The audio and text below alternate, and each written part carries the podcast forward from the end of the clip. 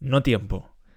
Es la palabra que utilizo para denominar el vacío entre las 4 y las 7 y 30 horas de la mañana. Este agujero de no tiempo me pertenece a mí y solo a mí. Eso lo hice Kotler en un post publicado en el blog de TED. La teoría de Kotler, que cuenta con el respaldo de la neurociencia, la pusieron en práctica en su día otros muchos genios.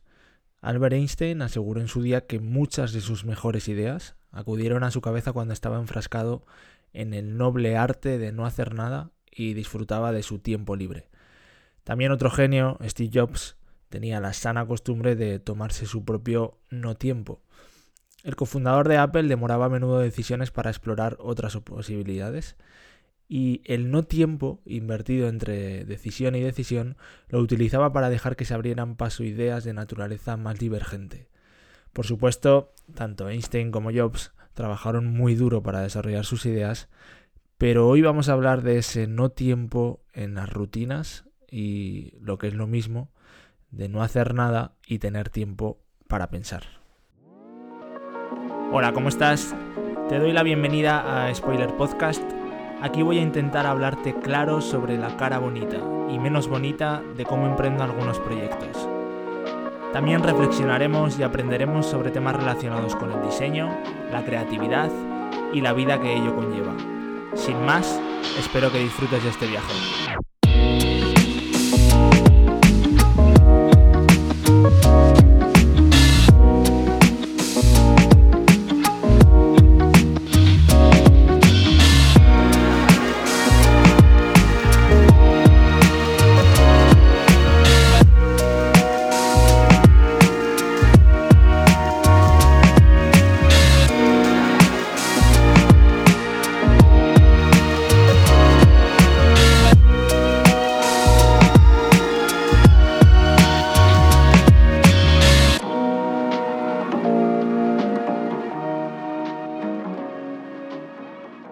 Esta semana voy más tarde de lo habitual, lo sé, está siendo intenso el final de año.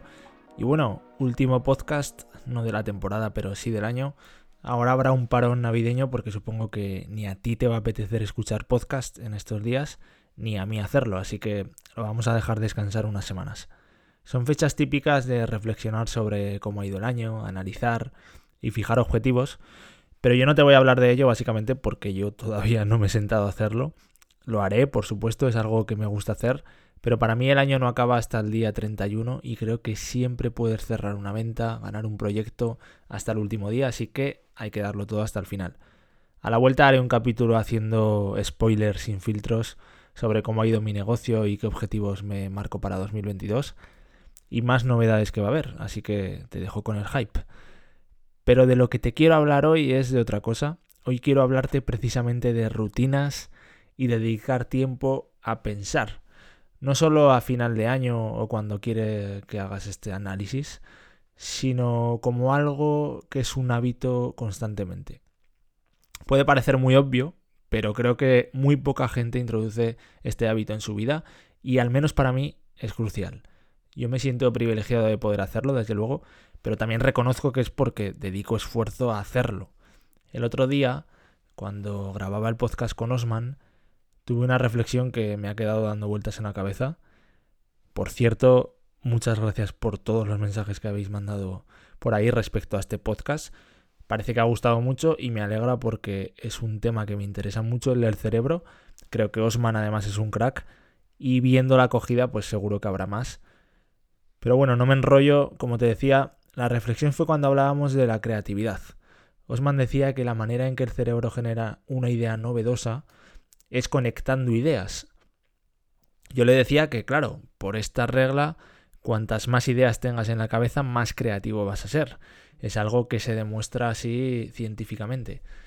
Y pensaba en la cantidad de horas desde hace muchos años que paso yo nutriéndome de nuevas ideas. Es algo que está instaurado en mi rutina, el absorber ideas de otros, a poder ser buenas, el nutrirme constantemente de nuevas ideas. Claro, entiendo que para que esto pase te tiene que gustar. Y lo que te lleva a esto es la curiosidad. Si no tienes curiosidad por ir más allá, por aprender cosas nuevas, por ver qué pasa por ahí fuera, será complicado que decidas por ti mismo consumir nuevas ideas como algo que forma parte de tu rutina. Si no quieres ser creativo, si no lo necesitas, si no te interesa, pues me parece perfecto. Pero, ay amigo, si sí quieres ser creativo o ves que podría venirte bien en tu profesión o en tu vida, pues vas a necesitarlo. Tendrás que dedicar tiempo a nutrirte de nuevas ideas y por otro lado, también tiempo para pensar. No queda otra, ya lo digo yo, no lo digo yo, sino que lo dice la ciencia, que es sabia, hay que dedicar ese no tiempo que hablaba antes Kotler. Como te decía, con Osman tocamos ese tema, entre muchos otros, así que vamos a profundizar un poco más sobre esto. Según Moran Cerf, un reconocido neurocientífico, al cerebro le cuesta mucho generar ideas de la nada. Entonces el truco que recomienda para solucionarlo es generarle limitaciones. Para ello propone este ejercicio, que no lo vamos a hacer aquí en directo porque sería un poco coñazo, pero si quieres puedes ir pareando el podcast y hacerlo conforme lo vas escuchando. Coge tu teléfono móvil o un cronómetro y activa una cuenta atrás de 30 segundos. En este pequeño periodo de tiempo debes intentar crear un juego. ¿Estás preparado? Pues pulsa el botón comenzar. Y cuando hayas terminado el juego, pues vuelve a escuchar este podcast y hazte la siguiente pregunta. ¿Ha sido muy difícil para ti? Bueno, pues ahora CERF complica el ejercicio y dice, intentemos ahora el mismo ejercicio de nuevo, pero con un pequeño cambio. En los próximos 30 segundos también deberás idear un juego, pero esta vez asegúrate de que el juego incluya una escalera y una flor. ¿Listo? Pues bueno, comienza de nuevo y cuando hayas paralizado el tiempo, debes volver a escuchar este podcast y debes volver a preguntarte la pregunta anterior. ¿Ha sido muy difícil para ti? Bueno, pues Cers decía que para la mayoría de la gente el segundo juego es más fácil, porque de alguna manera las limitaciones de los elementos escalera y flor ayudan a reducir opciones y contribuyen también a centrar la idea en lo que realmente se necesita, aportando un buen punto de partida. Esto ocurre porque el cerebro se beneficia de alguna estructura ya creada, necesita ese punto de partida. Al cerebro le resulta más fácil romper, doblar o conectar ejemplos que ya conoce, es decir, renovarlos, que generar contenido de la nada. Esto también explica el hecho de por qué muchas veces se dice que las mejores ideas se nos ocurren en la ducha o mientras hacemos deporte o, la actividad que sea que estamos haciendo paralelamente. Sea lo que sea, nos referimos a que se generan en el subconsciente. Eso que está pensando en algo aunque tú no quieras. Pero claro, para que el subconsciente tenga material con el que trabajar, hay que darle material, hay que llenar la nevera de alimento. En mi caso concreto muchas veces lo he contado, pero cuando diseño un producto nuevo, un negocio o una identidad corporativa, cuando estoy en esa fase incipiente, en esa fase creativa, sigo siempre un método que he ido puliendo a lo largo de los años que va ayudando a desarrollar la creatividad. Este método puede variar un poco según el proyecto, de hecho intento que varíe, lo recomiendo, para no caer siempre en la monotonía y acabar siendo máquinas de crear cosas, pero hay ciertos aspectos troncales que permanecen siempre. La primera fase siempre es una fase de alimentación. Si tengo que diseñar una identidad, empiezo a empaparme de nuevas ideas, de buenas ideas de identidades que no conocía. Si es un producto determinado, pues de ideas acorde a ese proyecto. Paso muchas horas viendo y analizando definiendo un estilo imaginario ahí en mi subconsciente que es el que yo creo que encaja con el briefing y el objetivo del proyecto. Y aquí no hay otra. Eh, navego por internet o por libros sin rumbo realmente, en busca de ideas que abran mi mente, en busca de ideas que nutran mi cerebro, que ideas que yo vea que pueden ser interesantes. Y así puedo pasar horas y horas y horas y horas y cuando ya considero que tengo suficiente material, cuando mi cerebro me dice, para ya Ignacio, que, que no puedo tragar más, pues paro y le hago caso. ¿Y qué hago entonces? ¿Me pongo a trabajar inmediatamente en la creación del nuevo concepto? Error. Lo dejo reposar unos días. Depende de los plazos, obviamente, que me pueda permitir eh, por el proyecto, pues son más días o menos, pero lo dejo reposar siempre. ¿Y para qué hago esto? Pues para que mi cerebro asiente esas ideas, ordene todo y el subconsciente vaya trabajando por mí. Y esto que parece una fumada del 15, no os podéis imaginar lo que funciona. A mí, al menos, me funciona de vicio. La mayoría de mis ideas me han venido así. Mientras hacía otra cosa, me venía algo, algo muy inicial, obviamente. Pero a partir de ahí te pones a trabajar sobre ese algo, empiezas a tirar del hilo y acabas desarrollando el concepto. Así que aquí sí es cuando, como decíamos antes con Einstein y Steve Jobs, te pones ya a trabajar, eh, te pones a currar en esa idea, porque hay que currar duro para desarrollar la idea. Pero es verdad que el tener buen material hace que el subconsciente te dé ese primer chispazo de alimentación de esa idea.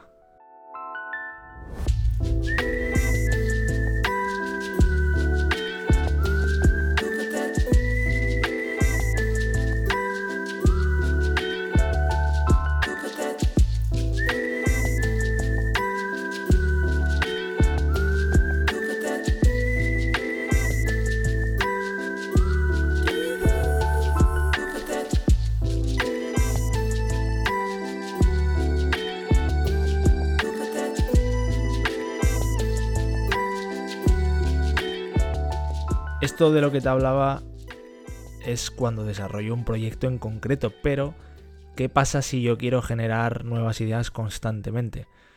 Pues que debes incorporar el hábito de consumir ideas de otros en tu rutina diaria. Ya sabes que yo soy bastante friki con el tema de los hábitos, de la productividad y de las rutinas, así que te voy a explicar cómo lo hago yo. Llevo un tiempo usando Toggle, como te conté en el episodio 30, si no lo escuchaste, pues muy mal pero te cuento que es una herramienta que lo que hace es contabilizar el tiempo que dedicas a las tareas. Yo hasta ahora solo le daba el play del temporizador cuando consideraba que me dedicaba a tareas de producir, por así llamarlo, y no lo hacía cuando pues muchas veces paso horas y horas buscando información, leyendo artículos, en definitiva, consumiendo nuevas ideas. Cuando miraba lo que había trabajado en la semana, pues igual me salían 35, 40 horas o 40 y pocas o así, y me parecía muy poco. No digo que sea poco, pero es que me paso literalmente el día trabajando, entonces a mí no me cuadraban las cuentas. Un día cronometré todo y vi lo que pasaba. No estaba contabilizando por un lado las horas que dedico a gestiones de mis negocios, como puede ser pues gestionar emails, eh, seguimiento de proyectos o clientes, seguimiento de equipos, etcétera, pero es que tampoco contabilizaba las horas que dedico a divagar en consumir nuevas ideas sobre temas con los que ando enganchado en ese momento. Y la verdad, pues son bastantes. No te voy a decir que tenga una rutina militar en esto, porque es cierto que hay veces que justo te toca hacer esa tarea que no te gusta nada y ese es el momento idóneo para divagar por internet buscando ideas. Pero sí que dejo un hueco cada día para hacerlo y permitirme dedicar tiempo o no tiempo, como decía Kotler, a esto ya que lo considero esencial para mi desarrollo profesional. Cuando sí lo tengo estandarizado es por las mañanas, en las que yo procuro madrugar, me levanto a las 6 en punto de la mañana, porque creo que madrugar te permite tener ese espacio tranquilo antes de que el mundo se ponga en marcha y empiecen pues a llegar correos, llamadas, etcétera, y cosas que ya te distraen. Así tengo una rutina de arranque en la que dedico aproximadamente una hora o así a, a cotillear pues algunos medios y sitios de interés que siempre suelen ser los mismos.